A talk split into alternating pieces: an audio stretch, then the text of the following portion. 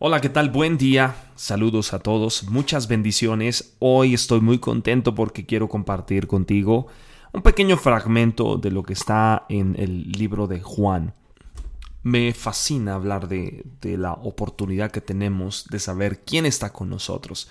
Y en esta mañana yo quiero que te quedes con esta parte de la escritura. El que está en ti es mayor que el que está en el mundo. Así es que prepárate. Vamos a hablar de la ofensiva que podemos tener en esta vida. Este es el podcast Días de Gracia por Abimael Acosta. Muy bien, pues independientemente de los deportes o del equipo que tú sigas, sabes que la defensiva es vital. Es una muy buena estrategia la defensiva porque te mantiene en esa disputa, pero la defensa por sí sola, tú sabes que no gana.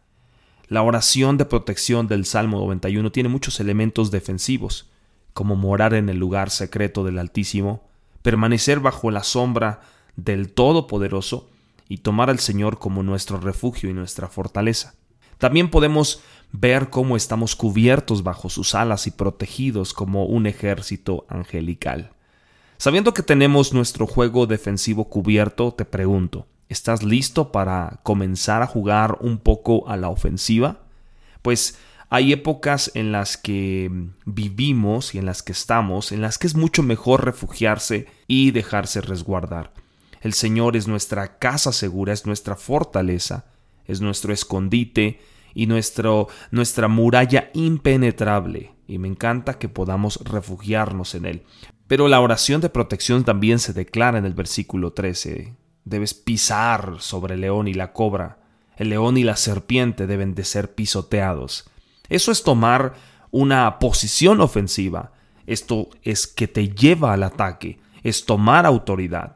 En el Evangelio de Lucas vemos a nuestro Señor Jesús enviando a setenta discípulos contra el reino de las tinieblas, como corderos entre lobos. ¿Alguna vez has visto a un cordero dominar a un lobo? Por supuesto que no. Pero verás, esta autoridad es la que estamos hablando y no es una autoridad natural. Como el Cordero, tú y yo no tenemos poder sobre nosotros mismos. Esta es una autoridad sobrenatural que proviene de nuestro Señor Jesucristo, así como la fuerza que le permitió a Sansón destrozar al cachorro del león fue una fuerza sobrenatural. Las representaciones de Sansón que hemos visto representan a un hombre macizo, musculoso, fuerte, Ahora, hablando naturalmente, para Sansón enfrentarse a un león con sus propias manos fue como un cordero enfrentándose a un lobo feroz. Pero sabemos que el que está en nosotros es más grande que cualquier depredador que hay en el mundo.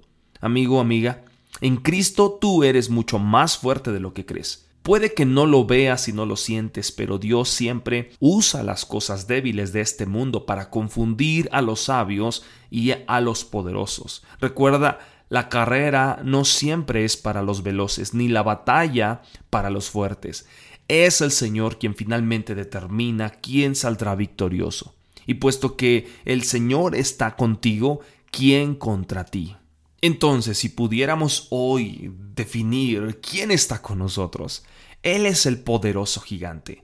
Él es el que nos dota de una fuerza sobrenatural en momentos difíciles. Él es el que nos hace soportar la enfermedad. Él es el que nos hace soportar cuando nuestra vida está llena de turbulencias. Él es el que nos da la fe para poder levantarnos en momentos difíciles y cuando nos estamos enfrentando a otras personas o cuando estamos enfrentando a problemas o cuando estamos enfrentándonos a las tentaciones de nosotros mismos, él es el que nos hace ser fuerte.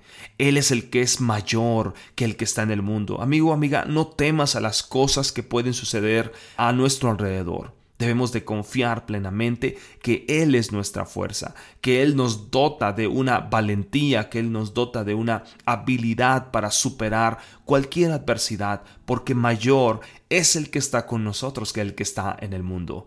Que pases un excelente día y Dios te bendiga.